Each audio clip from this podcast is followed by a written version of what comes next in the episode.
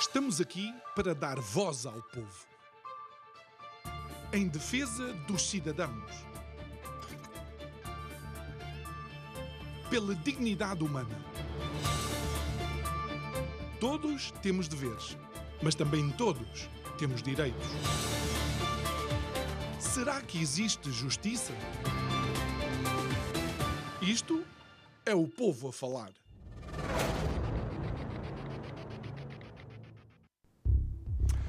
A venda da banha da cobra é quase tão antigo quanto a existência da própria humanidade.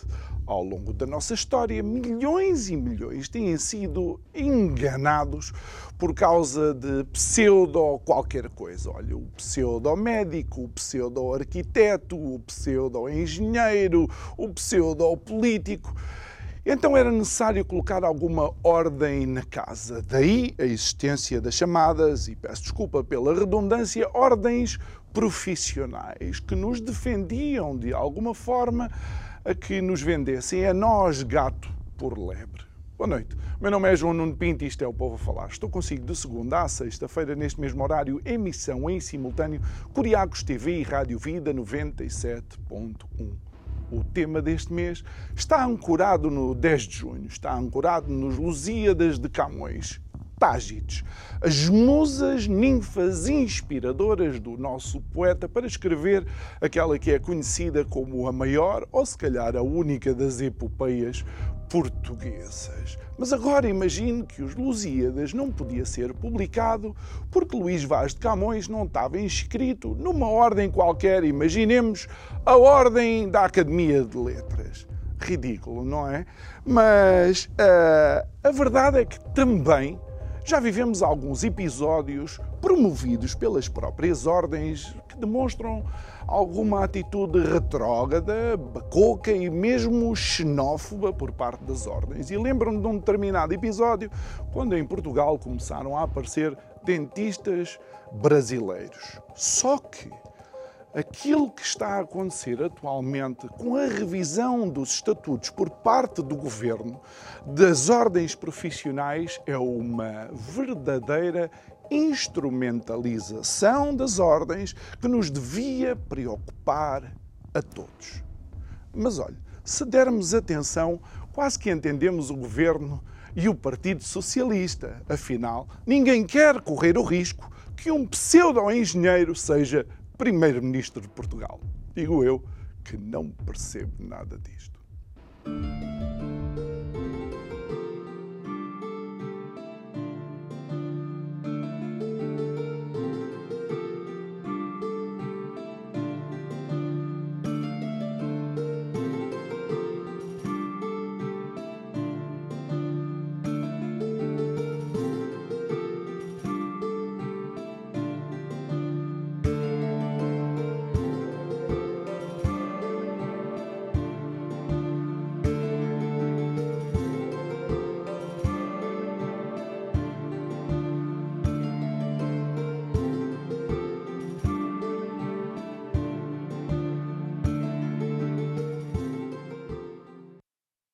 De volta ao nosso estúdio para esta segunda-feira, pontapé de saída de mais uma semana. É nosso convidado de hoje, Alexandre Guerreiro. Muito boa noite, obrigado por estares aqui connosco, Alexandre, mais uma vez. Boa noite, e, João. E, e vamos, vamos analisar a, a questão das, das ordens eh, profissionais, eh, porque hum, me parece que começa a aparecer uma estrutura sem pares daqueles que são os profissionais das ordens a decidir o que é que as ordens ou os seus profissionais podem ou não podem fazer. É curioso que um dos alicerces que norteia a ideia e a necessidade de termos ordens profissionais é exatamente a obrigação de termos organismos independentes que prossigam missões e fins de interesse público.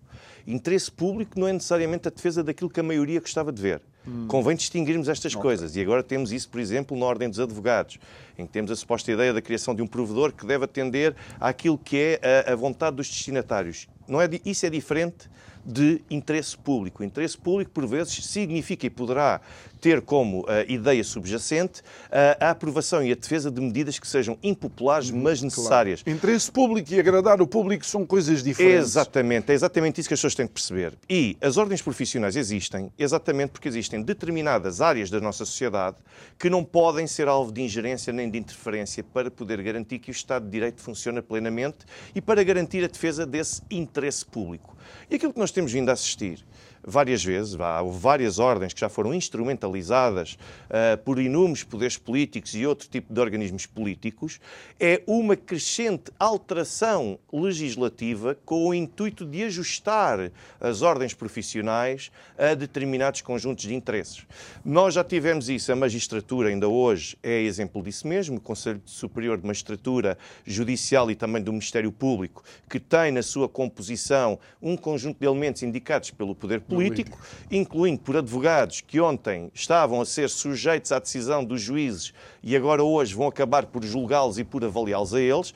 Ninguém vê aqui nenhum tipo de conflito de interesses. E agora aquilo que nós temos é a tentativa de aproveitamento destas ordens que, eh, camufladas e travestidas com aquilo que se pode chamar de alegada independência para fins públicos, acaba por ser criado um conjunto de, de lugares e de organismos internos que permitem controlar de facto a ordem, contrariando aquela que é a vontade de todos aqueles que a integram. Ou seja, nós podemos ter agora médicos que, mesmo formando maioria numa determinada posição, podem não ser suficientes para poder decidir sobre como é que a sua ordem se deve posicionar e que tipo de interesse é que deve prosseguir. E é isto que nós temos vindo a assistir. Nós tivemos ainda agora recentemente uma lei, a Lei 12-2023, que vai introduzir um conjunto de alterações e depois temos agora esta proposta de lei do Governo que vai seguir para o Parlamento, foi aprovada na passada semana eh, e que vai naturalmente impor ainda mais alterações às ordens profissionais. E quando, quando uh, uh, olhamos para aquilo que tem sido a comunicação do, uh, do governo, eu vou, eu vou utilizar aqui algumas das frases, escoltadas todas as entidades relevantes para o processo. E eu vejo algumas ordens a dizer que isto não é verdade. Não sei quais são as entidades relevantes, porque algumas das ordens uh, dizem, inclusive, é que não foram verdadeiramente auscultadas. E não são auscultadas, ou seja, isto é um procedimento que o Governo segue e que nem sequer é obrigatório, que é o de, em função de cada iniciativa legislativa que esteja a desenvolver, tentar ouvir a opinião daqueles que trabalham diretamente num determinado setor. Isso no processo legislativo, na Assembleia da República, é obrigatório, mas o que é obrigatório é auscultar, não é seguir as propostas claro. de alteração que lá vêm. Ou seja, basicamente, serve para muito pouco ou nada, porque quem está no setor acaba por não ter nenhum poder, apenas acaba. A grande vantagem é que esses, esses parceiros estão disponíveis ao público e o público pode perceber qual é a diferença entre aquilo que o governo quer e, ou a, o, o, Parlamento e aquilo que, que essas mesmas entidades procuram. Mas na prática não tem de seguir aquilo que lá está. No processo legislativo do governo, esse processo é ainda mais opaco ou seja, ninguém consegue perceber desde logo quais foram os projetos e as sugestões que foram apresentadas, a uhum. mesmo que as entidades o publiquem, e depois, basicamente, o Governo utiliza estes mecanismos, seja ele qual for, independentemente da cor, para poder vir a público dizer que houve processos negociais, que foram auscultadas, mas depois não segue uma única proposta de que é que vale aquilo. Uhum. Rigorosamente nada. Olha, e, e, continuando naquilo que tem sido a comunicação uh, do Governo, uh, uh, repara nesta frase, os trabalhos em curso para a revisão dos referidos estatutos decorrem com serenidade, em ambiente de franco diálogo, existindo uma plataforma de entendimento que permite ambicionar uma solução de compromisso entre as partes. E, entretanto, a Ordem dos Médicos, Enfermeiros, Economistas e Advogados, entre outras, já disseram que vão contestar as alterações. Como é que pode um governo dizer o que eu disse primeiro e depois eh, a grande maioria das ordens contesta? Porque o governo utiliza uma técnica de marketing que é basicamente transmitir um, uma determinada frase ou um conjunto de chavões cá para fora para tentar mostrar que está aberto ao diálogo. Mas depois, na prática, existe esse diálogo, mas é impossível haver um diálogo verdadeiro quando uma das partes tem os ouvidos tapados e não está disposta a ouvir ouvir aquilo que outra parte diz. Apenas diz, nós ouvimos e quisemos saber a opinião, mas depois ignoramos tudo. Portanto, isto é puro chavão, é um lugar comum que o governo tenta fazer, porque do ponto de vista público, aquilo que aparece nos jornais é a opinião, lá está, como tu estás a referir, do governo. Não aparecem, não tem o mesmo impacto quando são as, as, as, declarações dessas entidades. E agora deixa-me só também eh, mencionar em, em ambiente de uh, serenidade, como diz o Governo, é a demissão do coordenador da Comissão para a Reforma da Saúde Pública, que foi uma demissão estrondosa, porque ele bate com a porta e, e envia uma carta de demissão bastante, uh, uh, por assim dizer, violenta, onde diz, por exemplo, vai existir um provedor de serviços que não é médico, uh, vai regular uma profissão que ele não exerce, presididos por cidadãos e tendo como assessores também quem não é uh, quem não é médico, a verdade é que também dentro das diferentes ordens há diferentes problemas. já não bastam os problemas que essas ordens têm, como nomeadamente, por exemplo, a Ordem dos Médicos, que lutam há anos para ter a lei dos atos próprios dos médicos, mas até isto divide porque depois queremos ter médicos com uma determinada especialidade que querem continuar a fazer outro tipo de especialidades okay. sem perderem essas competências. Portanto, já não bastam estes problemas internos, ainda temos agora novos problemas. Qual é que é um dos problemas mais recentes que surgiram. Foi exatamente uh, uma ideia que o Governo teve e que o Partido Socialista na Assembleia da República teve de aprovar um conjunto de alterações que permitam abrir as portas das ordens profissionais para os chamados boys e girls dos partidos. O que é que isto significa? Pessoas que não estão a exercer e que não estão sequer inscritas nas ordens profissionais, desde logo essas alterações legislativas recentes permitem que exista a figura de um provedor. Ou seja, confunde-se uma ordem profissional que deve ser independente e em que devem ser os seus uh, associados e membros a decidir como é que ela se deve posicionar, cria-se o, organismo de um provedor que não é eleito por qualquer advogado. Uhum. É eleito e é indicado por um Conselho de Supervisão Conselho de Supervisão esse que tem 40% dos seus membros indicados a partir do exterior, ou seja, são pessoas também que não estão inscritas na ordem. E que, por sua vez, é coadjuvado por um órgão de disciplina, que agora passa a permitir e passa a ser obrigatoriamente composto por pessoas que tenham conhecimentos de, de, exercício de poderes disciplinares, mas que não estejam a exercer funções nessa ordem. E que, por sua vez, temos um provedor que também não pode estar inscrito na ordem. Ou seja, Deixem-me dizer aqui aos telespectadores o seguinte: esse projeto, essa iniciativa, teve, uh, foi uma das autoras e teve uma forte influência nesse, nessa iniciativa legislativa foi a antiga Ministra da Administração Interna, Constança Urbano de Souza. Se bem se lembram, a senhora que chorava porque não tinha férias e porque uhum. foi dar abracinhos às pessoas, saiu, mas conseguiu garantir à mesma o seu lugar como deputada e como professora na Universidade Autónoma de Lisboa. Essa senhora decidiu introduzir um conjunto de propostas legislativas que nós estamos a ver agora e adivinha quem é que é uma das pessoas que se encaixa perfeitamente nessa figura, não, tanto de provedora como do Conselho de Disciplina, como mesmo na supervisão televisão, a professora Constança Urbano de Souza. Ela própria. Portanto, ela própria acaba por estar encaixada, porque apesar da sua formação em Direito não está inscrita neste, uh, nesta ordem profissional, por, por ter sido deputada, ministra e por exercer agora, porque uh, uh, a lei diz especificamente que tem de ser pessoas que exerçam funções de docência e de ensino nestas matérias. Ela encaixa-se perfeitamente e, assim como ela, encaixa-se um conjunto de outras pessoas. Ora bem, esta iniciativa legislativa já foi desenvolvida já há bastantes meses. Eu pergunto como é que não há ninguém, não há nenhum órgão de comunicação social, nenhum canal generalista, não há nenhum meio de imprensa que decida confrontar a professora Constança Urbano de Souza com uma situação destas. Portanto, é diretamente uh, beneficiada com tudo isto e quem diz ela diz outros, porque o que mais temos por aí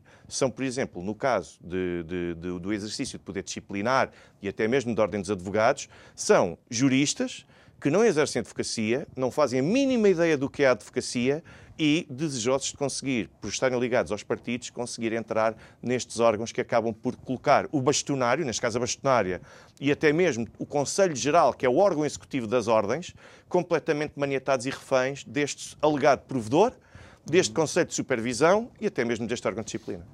Olha, uh, deixa-me só uh, continuar a mencionar o, o, que o coordenador disse uh, na sua demissão. Ele, o seu nome Mário Jorge Neves. Quero só contextualizar aqui também alguma coisa. Ele fala dos piores tempos do cavaquismo e também fala de políticas uh, tasterianas, uh, portanto, Margaret Thatcher, e estou a colocá-lo, uh, digamos, num plano ideológico para que se possa entender, mas depois questionar, de facto, isto que aqui está.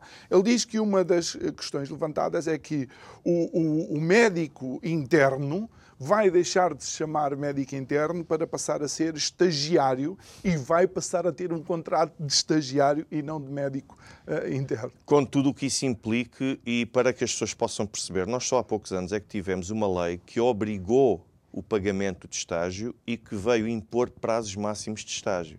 Eu conheço inúmeros casos de quem realizou o estágio na Ordem dos Advogados depois de mim e que esteve 3 anos e 6 meses à espera de concluir um estágio. Sabes quanto é que a esmagadora maioria deles recebia por mês ou recebeu ao longo de todo o estágio? Zero.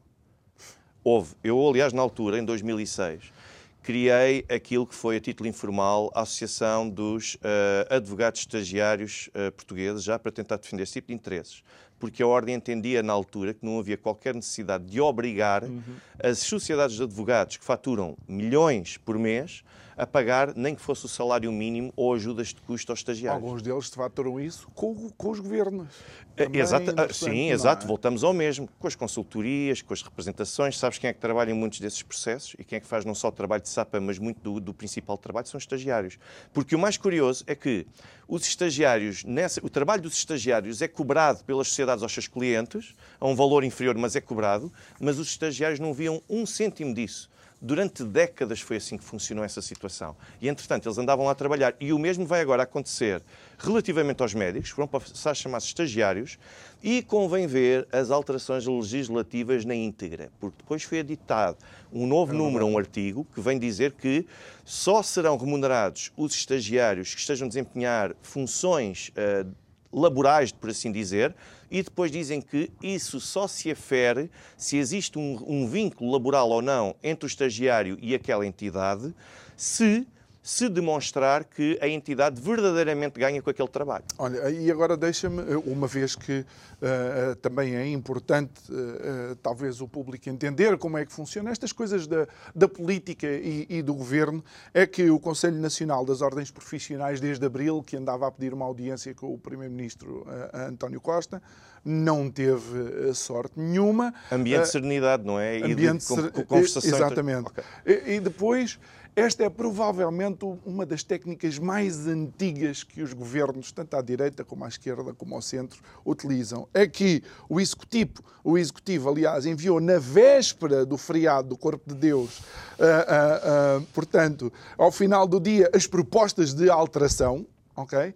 E deu as ordens até terça-feira para responder. Ou seja, a malta vai toda de, de como é que se chama? Fim de semana prolongado, e tem até a terça-feira para responder. Não, é assim, basicamente o que isto quer dizer é que houve muita gente que acabou por não ir de fim de semana prolongado, mas antes fosse esse o único problema. O problema é que não é possível e é irrealista acreditar que em dois dias alguém consegue ver a fundo uma proposta legislativa dessa profundidade e dessa magnitude. Portanto, isto já está feito para dizer nós cumprimos os, os prazos e trouxemos ao diálogo. Se eles não se pronunciaram, então a culpa claramente foi deles. Não ter chegado de madrugada ao e-mail da ordem já foi uma sorte, ao spam já foi uma sorte. O que acontece? Sabes que, há, sabes que há aqueles dias que são os dias obrigatórios deste tipo de comunicação. Antes da bola, é verdade, é verdade, domingos, é verdade. Aos domingos à tarde. Sim, sim, sim, sim, é? sim, sim. Grandes decisões, jogos da seleção, é... jogos de clubes portugueses e clubes importantes, porque depois toda a gente esquece do, do problema. Eu acho que há um alemão qualquer que escreveu um manual sobre isso, mas eu prefiro não.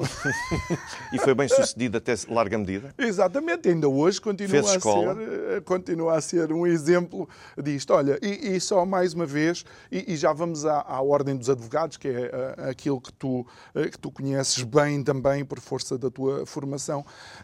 Isto é tão ridículo que, por exemplo, a Ordem dos Psicólogos se não tivesse olhado para aquilo que o governo enviou, ia ser aprovado nada daquilo que tinha sido uh, conversado. Inclusive, aquilo que o governo colocava uh, no papel era uh, a possibilidade de acesso de profissionais não qualificados a exercer dentro do quadro de saúde mental. E temos o mesmo que se passa na Ordem dos Advogados porque aqui também é igualmente grave, que é achar que um licenciado em Direito por si só está capacitado, está capacitado e está apto para praticar atos próprios dos advogados.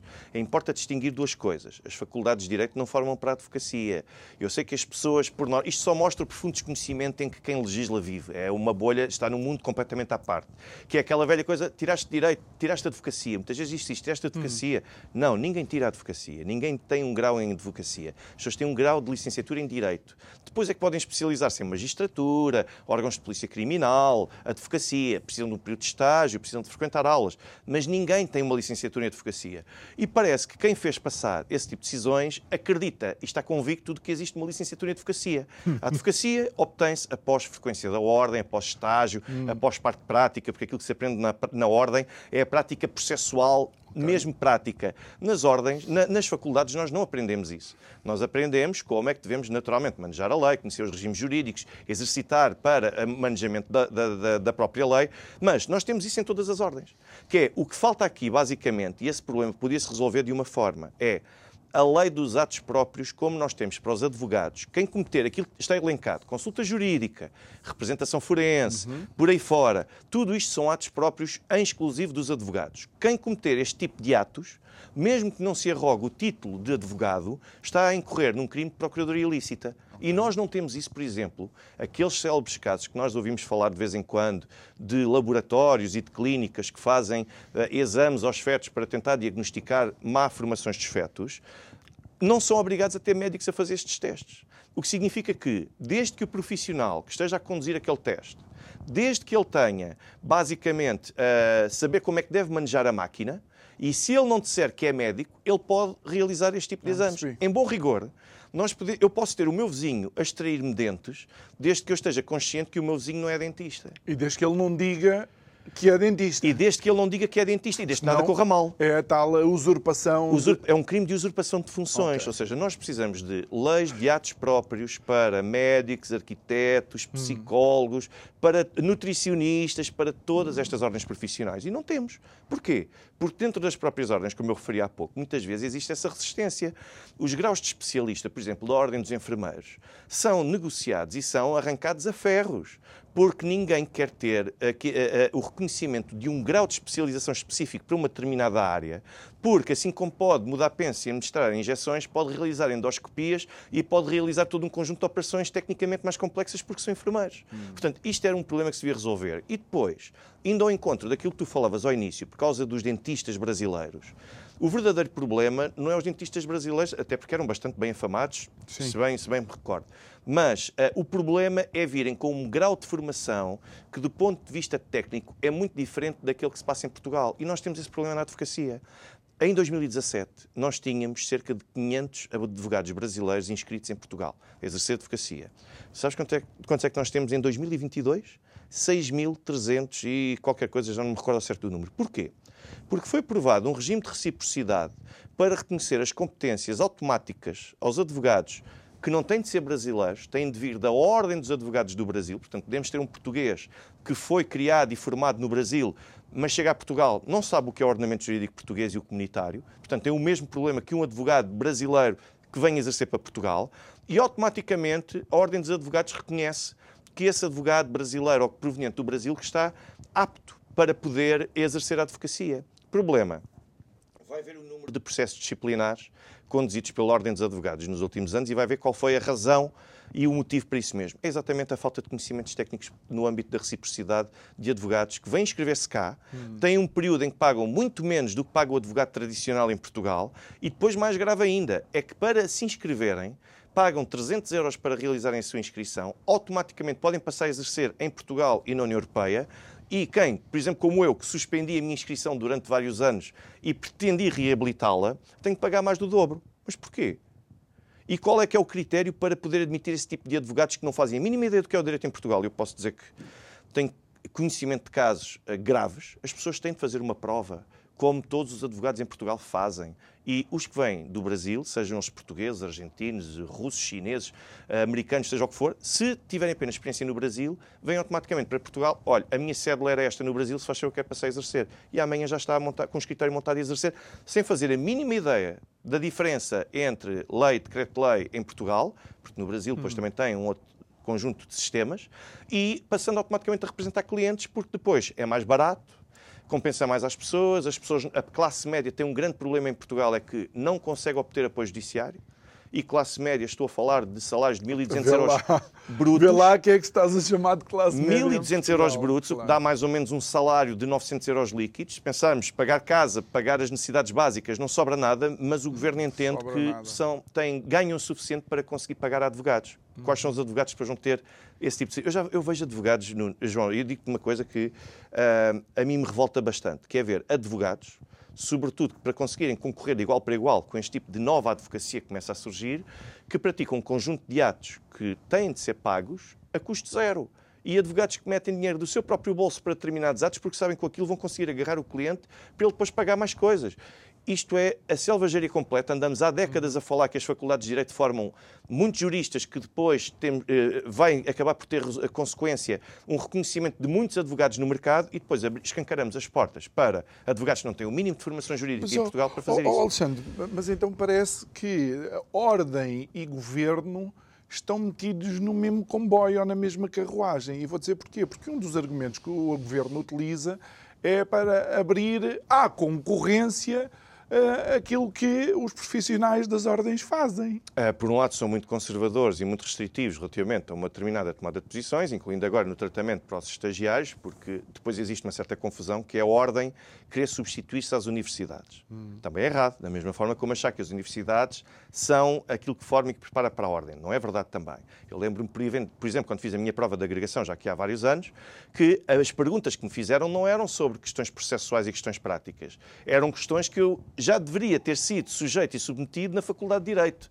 Portanto, nós temos depois também isto, que é as pequenas capelinhas, alguém que quer conservar os seus pequenos poderes e, portanto, existe em parte das ordens profissionais o interesse em manter um conjunto de regras. Mas eu tenho de dizer aqui isto, eu não era, não conhecia minimamente a atual bastonária, por exemplo, da minha ordem profissional, a atual bastonária da Ordem dos Advogados, não a conhecia e posso dizer que, embora não tivesse feito qualquer tipo de campanha por ela e não querendo fazer campanha por ela, tem sido uma agradável surpresa a nível de sindicalismo, porque também é para isto que serve a Ordem dos Advogados. É para o sindicalismo, não é como durante décadas que as ordens serviam e sim para proteger as grandes sociedades de advogados, os grandes consultórios. Agora temos estas alterações legislativas que pretendem criar sociedades multidisciplinares. Multidisciplinar quer dizer que é abrir as portas para que as grandes auditoras consigam ter peso e consigam ter poder na advocacia em Portugal e não só, e num conjunto de outras áreas. E isto é uma violação cabal daquilo que é o interesse público e aquilo que é a independência das as grandes, As grandes auditoras, estás a falar de? Estamos a falar da PwC, estamos a falar ah. da Deloitte, estamos a falar de todas aquelas Mas internacionais que é ficam com a porta aberta. É só estar atento ao que está a acontecer na Austrália, com uma das grandes... Uh, uh, auditoras, não é? E que tivemos aqui com o caso Isabel dos Santos também. A forma como foi protegida as contas da Sonangol e não só, e de um conjunto de outros bancos, por parte de algumas auditoras bem, bastante afamadas do, nosso, do nosso mercado. Olha, e uma vez estás a falar na ordem dos advogados, advogados perdão, mais, mais uma vez, dentro daquilo que tem sido, deixa-me ver as palavras do governo, hum, serenidade e ambiente franco diálogo, a Ordem dos Advogados vai protestar, vai avançar com uh, a impugnação do diploma no Tribunal de Justiça da União Europeia e vai pedir a, fiscal, a fiscalização ao Constitucional. Achas que isto pode resultar em alguma coisa? Olha, ao nível do Tribunal Constitucional é difícil, porque nós não nos podemos esquecer quem é que elege os juízes para o Tribunal Constitucional e qual é o critério para a eleição desses mesmos juízes. Ou seja, é terem uma visão uh, da Constituição muito próxima daquilo que PS e PSD normalmente defendem. Portanto, são juízes políticos, juízes politizados. Acho difícil que exista aqui alguma volta a dar. Num ou noutro aspecto pode ser concedida razão à ordem, mas em suma acho que vai ser difícil de conseguir ser dada uma declaração de inconstitucionalidade no todo destas alterações. Aliás, esta Lei 12 de 2023 já está em vigor, não tive notícia de qualquer tipo de impugnação. Quanto ao recurso depois ao Tribunal de Justiça da União Europeia, já estamos a falar de uma questão diferente. Hum. Não é recorrer ao Tribunal Europeu dos Direitos Humanos, não vamos confundir as coisas. Okay. Porque isso é um tribunal do Conselho da Europa e não da União Europeia.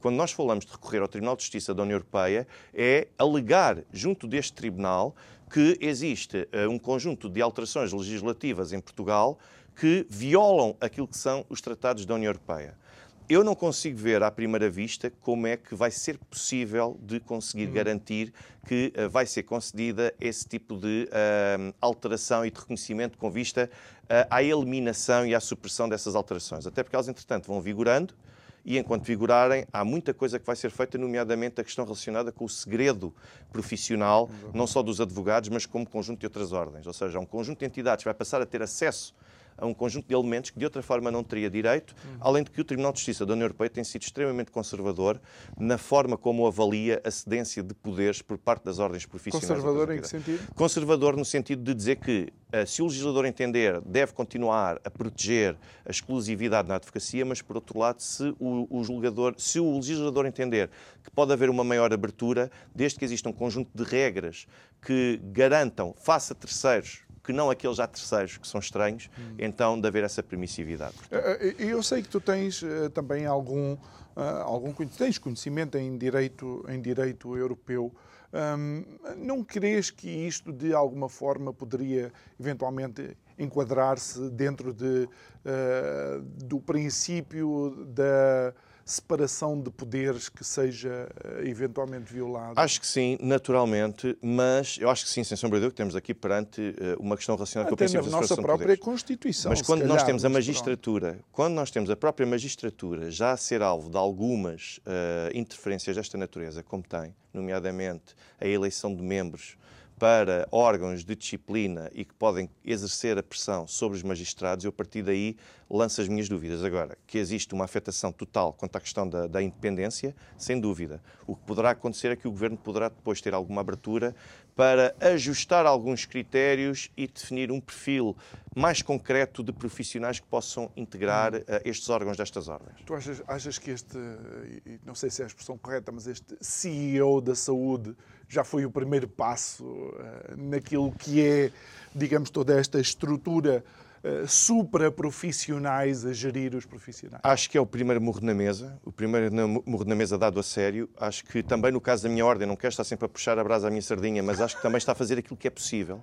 Por exemplo, agora os advogados vão, além de formalizar protestos, cada advogado individualmente, de formalizar protestos aos, aos membros, quer ao Presidente da República, quer também ao Primeiro-Ministro, vão também fazer sempre um voto de protesto formal em cinco casos em que participem, por exemplo.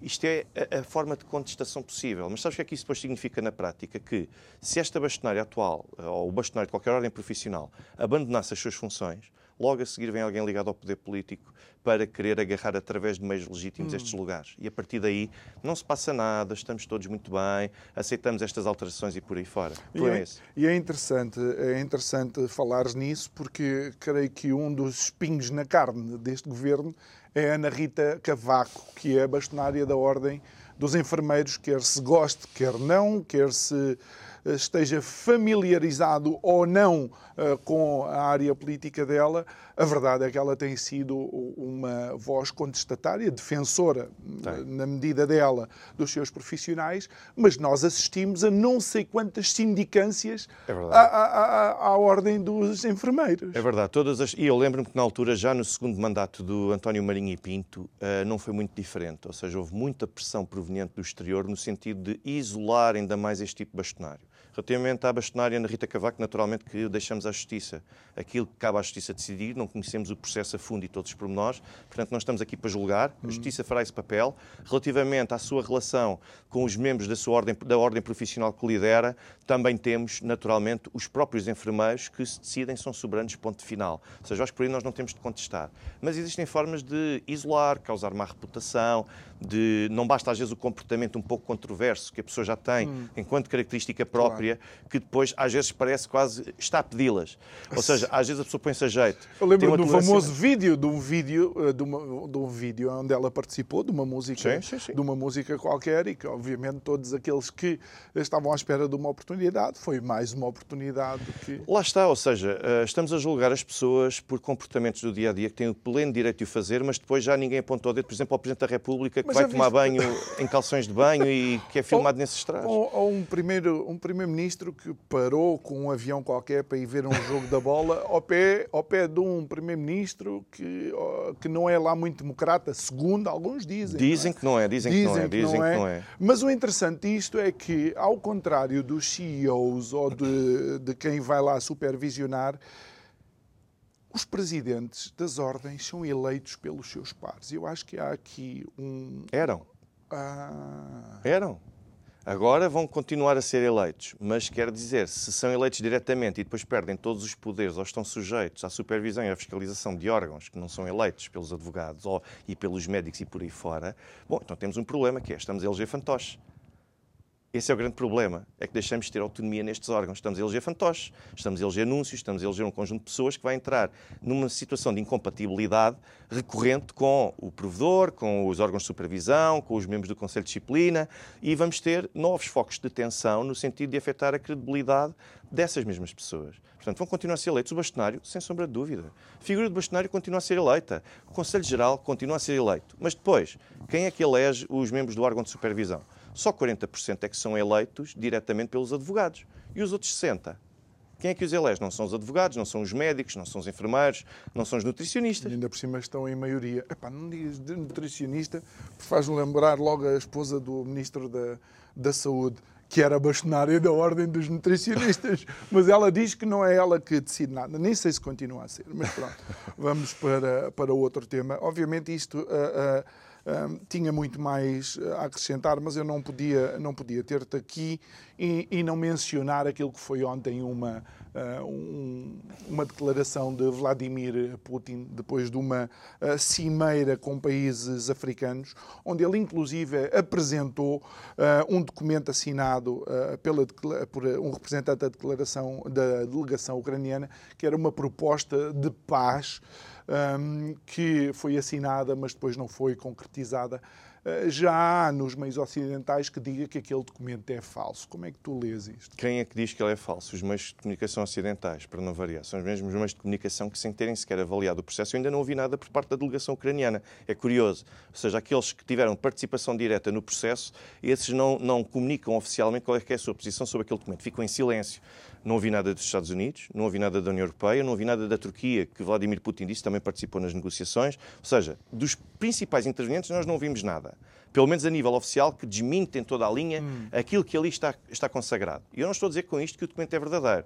Podem estar a analisar e tudo mais. Agora, como é que existe um conjunto de entidades que não participaram nas negociações e já sabem dizer se é verdade, se é mentira, parece quase como uma história da destruição da barragem, que ainda nem as partes tinham vindo a público pronunciar-se e já tínhamos a comunicação social a acusar e incriminar diretamente a Rússia. Portanto, este tipo de justiça eu não consigo compreender o que é que faz isso. Mas isto é aquele tipo de coisas que, caso fosse falso, imediatamente haveria um comunicado, não é? João, não é estar é um... a ver Vladimir Putin apresentar um documento qualquer ser falso claro. e ninguém diz e dizer nada. é mentira. Achas que o silêncio é Eu cúmplice? acho que o silêncio é cúmplice, naturalmente por estarem a tentar perceber qual é que é a melhor forma de conseguir descredibilizar e desacreditar a exibição daquele documento, mas através de forma a não dizer e a não revelar a totalidade do jogo. Isto faz lembrar um pouco a situação do Julian Assange com a Wikileaks. Ninguém contesta se o conteúdo é autêntico ou não.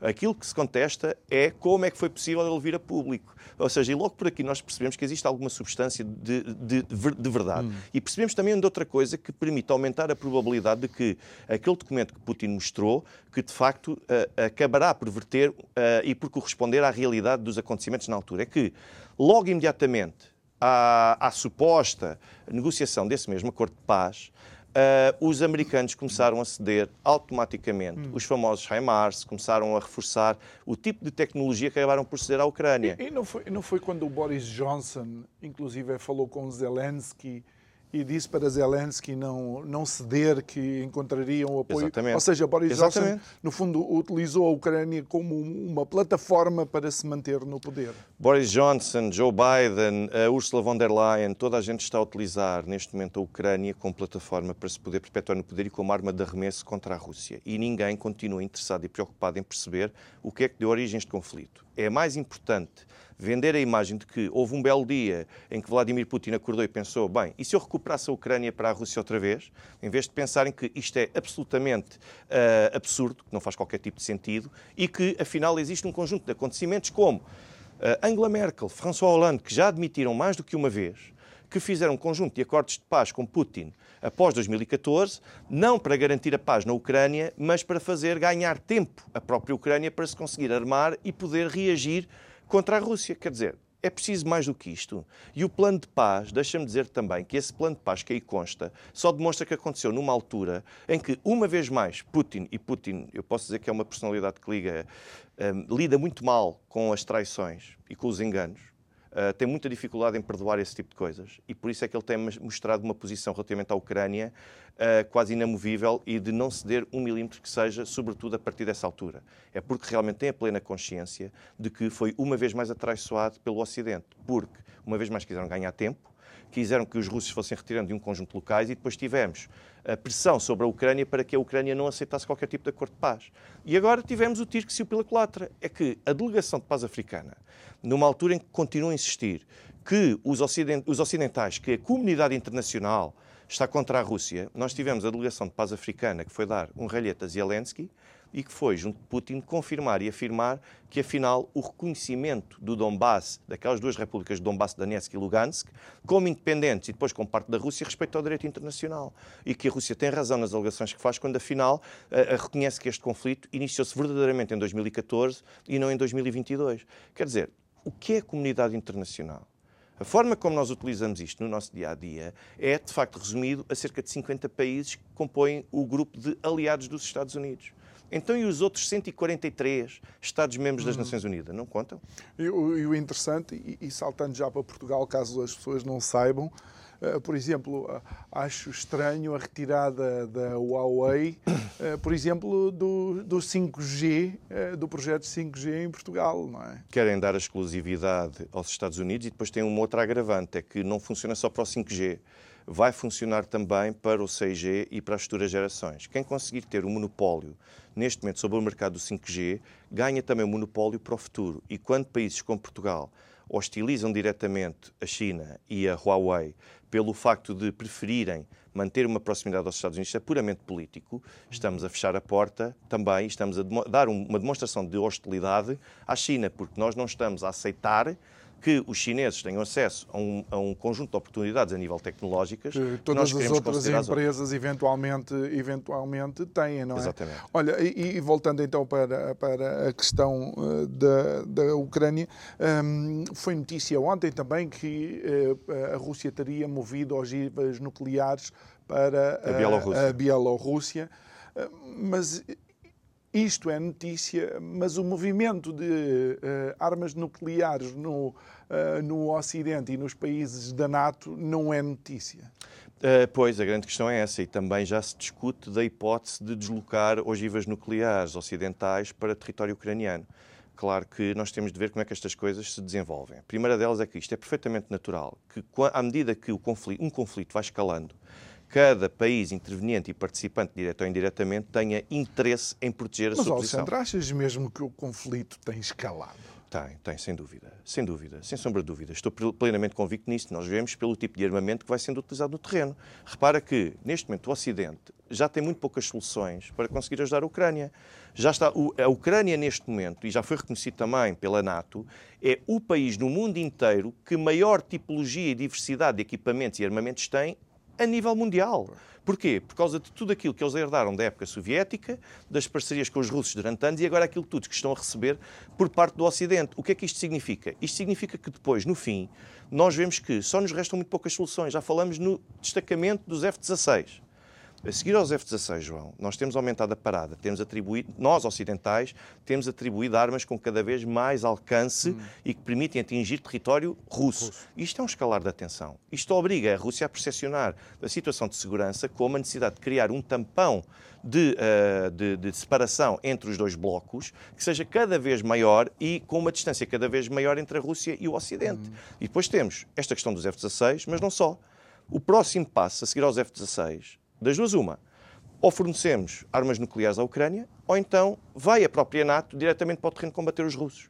Já não dá para subir mais a parada. Isto é um escalar de atenção. As baixas, o conjunto de ataques que agora se têm verificado junto a território russo e no interior do território russo são uma clara demonstração de que há um escalar de atenção e uma indisponibilidade para conseguir negociar o que é que seja. Mas agora deixa-me deixa tentar colocar aqui esta, esta questão. Eh, eu tinha a ideia, desde o início do conflito, eh, que a Rússia era como um destes eh, cavalos selvagens em que Putin ia segurando no estribo para não deixar o rolo compressor do exército vermelho ou do exército russo do passar, vermelho, uh, a passar por cima da, da Ucrânia. Uh, mas não sei se é isso que está a acontecer. É assim, se nós analisarmos uh, com algum desligamento, imparcialidade dos acontecimentos no terreno, nós podemos ver que a Rússia tem tido uma capacidade mais e uma vocação mais reativa em função daquilo que dos passos que são dados pela NATO e pela Ucrânia. Ou seja, esse rolo compressor não interessa neste momento à Rússia. A Rússia não tem nada a ganhar em uh, uh, acionar o rolo compressor, porque tem ainda tecnologia que ainda nem sequer destacou para o terreno, ao contrário do Ocidente, que já transferiu praticamente toda aquela que tem. E, aquilo, e neste momento a Rússia segue uma, uma estratégia de atrito ou seja, esperar que sejam os próprios ucranianos e que seja o Ocidente a dar os passos para se poderem expor e, com isso, irem fragilizando e enfraquecendo cada vez mais a Ucrânia e a NATO. E isso está a funcionar. A Rússia tem o tempo a correr contra ela. A Rússia, neste momento, pauta os acontecimentos. A Rússia é que sabe se deve desencadear a ofensiva ou não. A correr contra ela ou a favor não, dela? Não, a favor dela. Ah, neste momento, tem o... enganei-me, peço okay. desculpa. Portanto, tem o tempo a correr a favor dela, porque pode esperar. A Ucrânia e a NATO é que não porque desde o início que andam a prometer que em muito poucas semanas os russos iriam cair, os russos iriam falir, os russos iriam perder, gastar todo o seu O grupo Wagner ia sair, mas entretanto... Saiu da zona de, de Artyomovsk-Bakhmut, encontra-se agora já num conjunto de outras áreas, mas também essa também é outra questão. O grupo Wagner, que muita gente diz que o Prigozhin, Evgeny Prigozhin, que está eh, contra Putin, as pessoas têm de se lembrar que Prigozhin é um ator, é um verdadeiro ator na verdadeira acepção da palavra. Ele hoje diz branco, amanhã diz preto. E depois não deixa de ser curioso que ele, que é dono de um restaurante, consiga reunir à sua volta um conjunto de reclusos, um conjunto de prisioneiros e consigam vencer e derrotar um exército altamente treinado e tremendamente militarizado e armado, como era o caso da Ucrânia. Portanto, ele continua a ter e a liderar um grupo de combatentes extremamente apetecível, não só na Rússia, mas como a nível internacional. Olha, e, e crees que os últimos acontecimentos em Washington, como o processo eh, judicial contra uh, Trump, na tentativa de o impedir de concorrer uh, à, à, à, presidência dos Estados Unidos, os casos de corrupção contra a família Biden, a própria saúde mental e cognitiva de Joe Biden. Achas que tudo isto é a Ucrânia que está a suportar o peso destes acontecimentos? Não, acho que a Ucrânia é só mais um prego que está a ser cravado uh, na urna que se chama os Estados Unidos. Nós tivemos a situação crise da dívida, portanto, em que basicamente aprovou-se e a um acordo para que os Estados Unidos se endividassem como bem entendiam. Nós temos um presidente incapaz, ainda antes de o ser, Joe Biden, há que o reconhecer. Nós temos também depois este, esta tentativa de instrumentalização dos meios judiciais e até mesmo da sociedade civil no sentido de criar do, duas alas e dois tipos de trincheiras que visem realmente criar uma situação de instabilidade. A Ucrânia é só mais um deles. E uh, como é que achas que uh, se vão desenvolver os acontecimentos nos próximos, uh, nos próximos tempos? Relativamente à Ucrânia, Sim. nós estamos neste momento a assistir à suposta contraofensiva da Ucrânia, que ainda não trouxe nenhum resultado palpável e digno de registro. Eu acredito que os russos vão manter a sua posição de continuar a desgastar, continuar a enfraquecer, continuar a desmilitarizar a Ucrânia e a NATO, como está a acontecer, até que chegará um ponto em que os próprios russos vão ter de conduzir a sua própria ofensiva, não na esperança de ser uma ofensiva final, mas no sentido de conseguir obrigar o Ocidente a finalmente abrir as portas à negociação. E, e achas que Putin poderá ter passado daquelas três uh, regiões para toda a Ucrânia? Não tenho a menor dúvida que não vão ser, já não vai ser só uh, Kherson, uh, Zaporozhye, Donetsk e Lugansk. Eu não tenho a menor dúvida de que Odessa, Mykolaiv, uh, Dnipro, Dnipropetrovsk e também Kharkiv são as outras quatro áreas que, inter, que interessam criar e formar a chamada área da Nova Rússia, bem como a Transnistria da Moldávia. Eu acho que este cenário é o mais provável. Deixa, basicamente... Sim, mas isso, isso vai além daquilo que seria, a, a, digamos, a ideia inicial de Putin? Sim, sem sombra de dúvida. A ideia inicial de Putin nem sequer era reconhecer a, a independência de Donetsk e de Lugansk. A ideia inicial de Putin era manter todas estas, todos estes territórios na esfera política e jurídica da Ucrânia, porque através destas formas, mesmo que indiretamente, conseguia sempre exercer influência sobre uh, Kiev como um todo. Muito bem. E já no último minuto e meio, sensivelmente, do nosso programa, enquanto cidadãos em Portugal, o que é que nós podemos fazer para mostrar aos nossos governos estamos atentos, cuidado, tratem bem de nós, porque senão as coisas podem ficar complicadas. Mudar o sentido de voto. Começa por aí. Alguém tem uma maioria absoluta neste momento é porque alguém lhe deu portanto, e acima de tudo também escrutinar a oposição para perceber se é oposição de facto e depois habituarem-se a questionar, a perguntar. Não é estar do, do, contra por estar do contra, é questionar. Porquê é que uma decisão é tomada desta maneira? Porquê? Nós temos de ser exigentes com as razões que levam às tomadas de decisões, sejam elas no plano interno, seja também em matéria de política internacional. E, e achas que a participação cívica em algum tipo de atividade também acaba por ser importante, fazer parte de algum tipo de agregação? Eu acho que sim, sobretudo os movimentos mais chamados inorgânicos tendem a funcionar muito melhor, mas mesmo assim eu acho que nós estamos a anos-luz do ativismo, por exemplo, que no Brasil tem no Brasil os cidadãos conseguem se organizar de forma absolutamente espontânea. Aqui há sempre alguém que tem um interesse em manter uma determinada capelinha. Ah, não sei, pá. é a ordem dos cidadãos que tem um bastonário que nós não falta conhecemos. Isso, falta a ordem dos cidadãos, é isso que falta. Alexandre Guerreiro, muito obrigado por ter estado aqui connosco. Obrigado a si que nos acompanhou neste programa. Segunda-feira, pontapé de saída para mais uma semana de conversas interessantes e excelentes. Quando consigo, uh, amanhã à mesma hora. E não se esqueça também de visitar as nossas redes sociais e dar-nos o seu apoio. O resto, uma boa noite e até amanhã.